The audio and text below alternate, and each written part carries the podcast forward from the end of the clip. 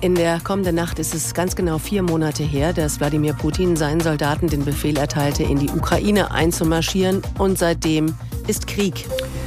Was haben wir nicht alle überlegt und uns gefragt, wie lange das wohl geht? Von der russischen Übermacht war und ist die Rede und die Ukraine, ja, was würde sie dieser Macht entgegenhalten können?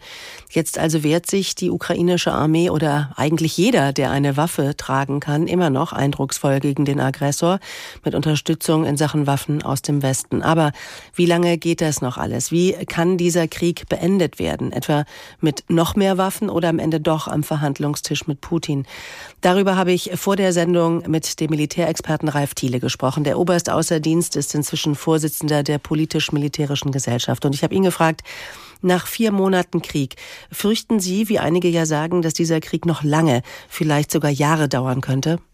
Ja, leider ja. Es zeichnet sich derzeit ein langwieriger Krieg ab. Ein Aderlass, würde ich sagen, für alle Beteiligten. Denn den jetzigen Artillerieabnutzungskrieg hält die Ukraine nicht lange durch.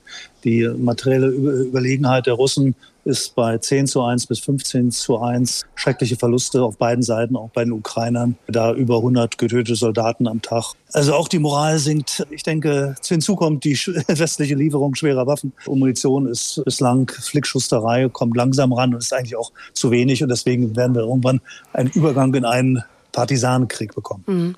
Aber gucken wir mal gerade auch auf die russische Seite. Da war natürlich auch das Ziel, eigentlich die Ukraine zu unterwerfen, also die Eroberung des ganzen Landes.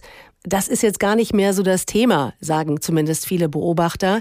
Die sagen, dass es Russland inzwischen eigentlich nur darum geht, gewonnene Gebiete zu sichern. Zentriert sich dieser Kampf also jetzt mehr und mehr auf die besetzten Gebiete, natürlich vor allem im Osten der Ukraine? Ja, das ist der Zeitpunkt im Augenblick, nicht? Wenn man die äh, Kriege ändern sich ja immer, das ist ein Chamäleon und Russland hat am Anfang eins auf die Nase bekommen und deswegen hat sie sich rejustiert. Man mag äh, vielleicht sehen, wenn das jetzt klappt mit der Landnahme Donbass, äh, dass der Appetit wieder wächst. Das mag dann auch mit unseren Waffenlieferungen zusammenhängen, weil die in eine immer größere Reichweite kommen, sodass dann vielleicht das russische Bedürfnis, mehr Land zwischen sich und den anderen zu haben, auch größer wird. Sie sagen wachsender Appetit auf russischer Seite, aber man könnte das auch umdrehen und Präsident Zelensky ins Spiel bringen. Der hat ja in den vergangenen Monaten immer wieder deutlich gemacht, dass er die gesamte Ukraine, also inklusive der besetzten Gebiete im Donbass und seit neuestem auch die Krim zurückhaben will. Ich nehme an, Sie würden das nicht als realistisches Ziel betrachten, eingedenk der Tatsache, was Sie eben gesagt haben.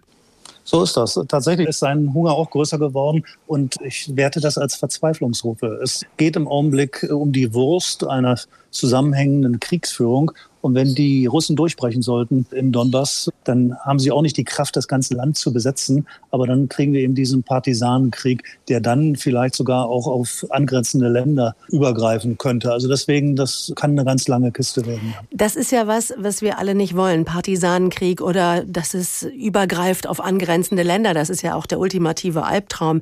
Wie könnte denn eine alternative Strategie aussehen, um diesen, diesen Krieg doch noch zu beenden? Also mit Wladimir Putin zu verhandeln, sich an einen Tisch setzen, das scheint ja irgendwie gar nicht möglich zu sein.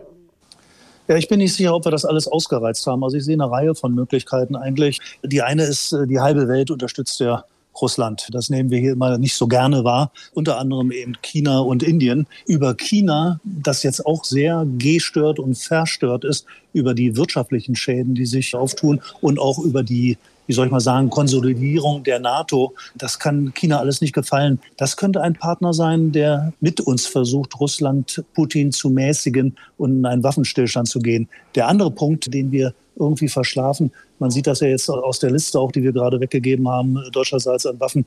In Deutschland haben wir ja noch keine Munitionsbestände aufgefüllt oder Waffensysteme für uns beschafft. Putin reagiert auf Macht.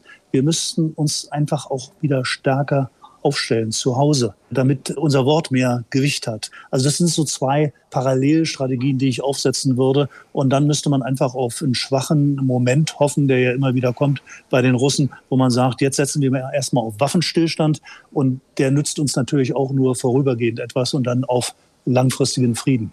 Aber glauben Sie, dass sowas wie ein langfristiger Frieden, das ist ja ein großes Wort, möglich ist, solange ein Mann wie Wladimir Putin im Kreml sitzt?